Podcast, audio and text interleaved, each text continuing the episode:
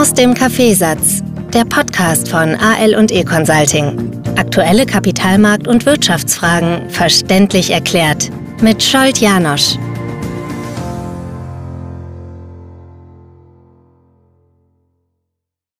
Viele Zahlen, die uns hier präsentiert wurden und die wollen wir nun besprechen mit Scholt Janosch. Er ist Finanzexperte. Schön, dass Sie auch heute hier bei uns sind. Was bedeutet das nun konkret für jeden Einzelnen in der Europäischen Union, insbesondere hier in Österreich? Man kann sich das ja noch gar nicht so richtig vorstellen. Das hat ja verheerende Auswirkungen.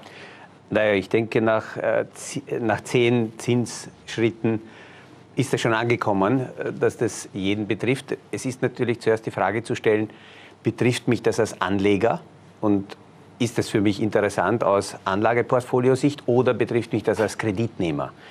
Weil möglicherweise mein Kreditvertrag von den höheren Zinsen betroffen ist.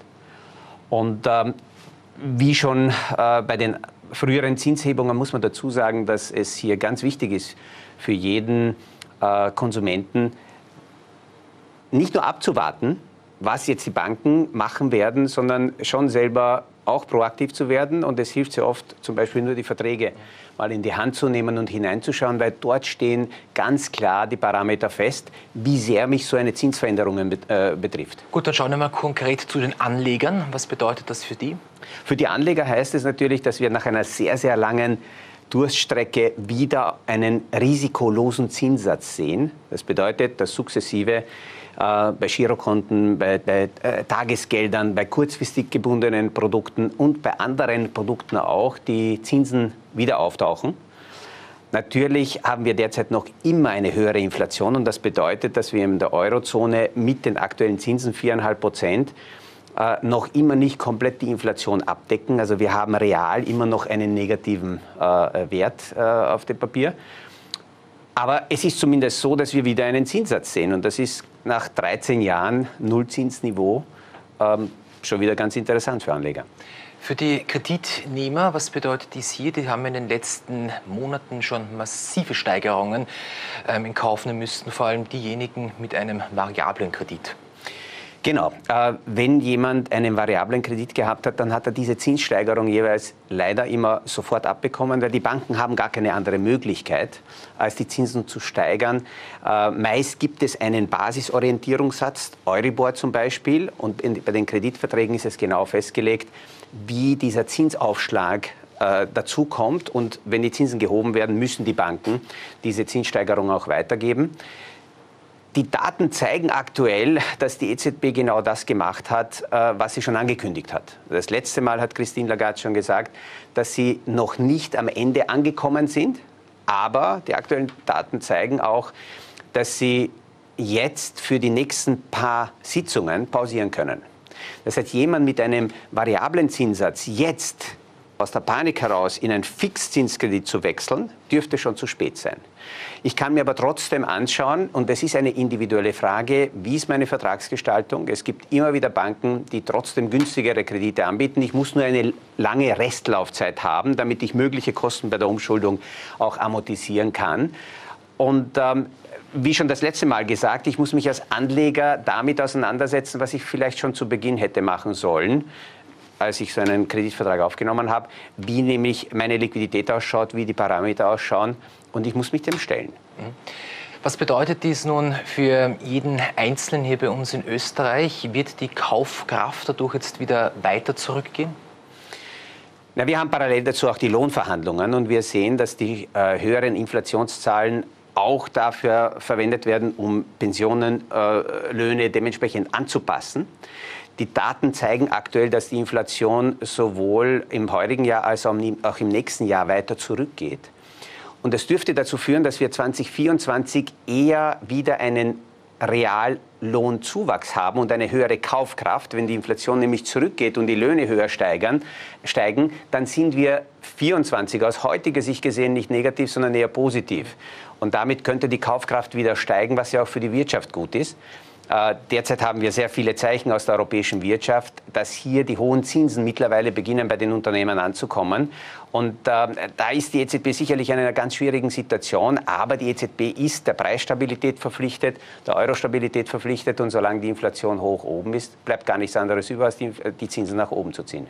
Blicken wir auf das Wirtschaftswachstum hier bei uns in Österreich. Hat die Zinserhöhung hier negative Auswirkungen?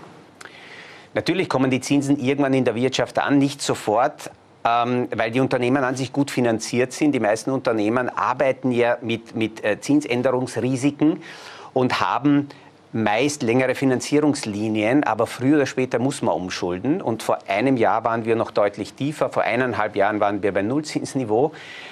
24, äh, 25 wird entscheidend sein für all jene Unternehmen, die ihre Finanzierungslinien dann umschulden müssen.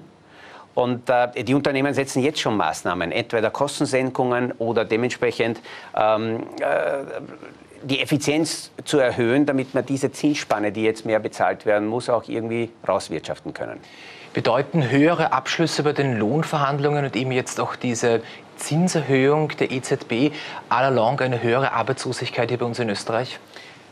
Kurzfristig ist es tatsächlich eine Belastung für die Unternehmen und für die gesamte Wirtschaft, weil jede Steigerung müssen wir auch erwirtschaften und in den aktuellen Lohnverhandlungen wird rückblickend geschaut, was, wie hoch war die Inflation im vergangenen Jahr.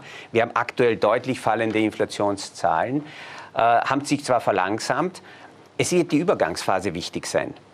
Entscheidend wird sein, ob tatsächlich es gelingt, dass die, die Inflation, so wie die EZB derzeit erwartet, nächstes Jahr in die Nähe von 3,5 Prozent kommt. 2025 circa 2,1 Prozent wird derzeit prognostiziert. Und wenn das gelingt, dann hat die EZB auch wieder Spielraum, Zinssenkungen möglicherweise anzudenken. Die sind aber aus den aktuellen Daten vor Mitte 24 derzeit nicht angedacht. Natürlich können sich Daten rundherum ändern. Der, in der aktuellen Datenlage wird die EZB versuchen, die Zinsen relativ lang oben zu halten. Wird man bei der nächsten Zinsverhandlung dann eher auf dem Niveau bleiben oder rechnen Sie damit, dass dann die Zinsen ein elftes Mal erhöht werden?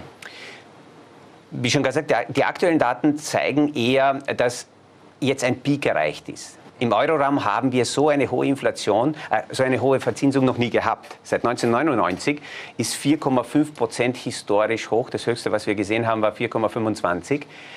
Und ähm, die aktuellen Daten zeigen eher, dass die EZB hier die Möglichkeit hat, zumindest zwei, drei Sitzungen abzuwarten und zu schauen, wohin die Inflation geht. Abschließend, warum war heute diese Erhöhung nötig? Ähm, weil vor mehr als einem Jahr ganz klar äh, die Notenbanken, die Zentralbanken gegen die Inflation diese Maßnahmen eingeleitet haben. Es ist immer die Frage, äh, wie weit geht eine Notenbank rauf, um daneben die Wirtschaft noch nicht abzuwürgen. Und das Interessante ist, dass in Europa die Kommunikation nicht ganz so klar war und ist von der Christine Lagarde wie zum Beispiel von Jay Powell von der amerikanischen Notenbank.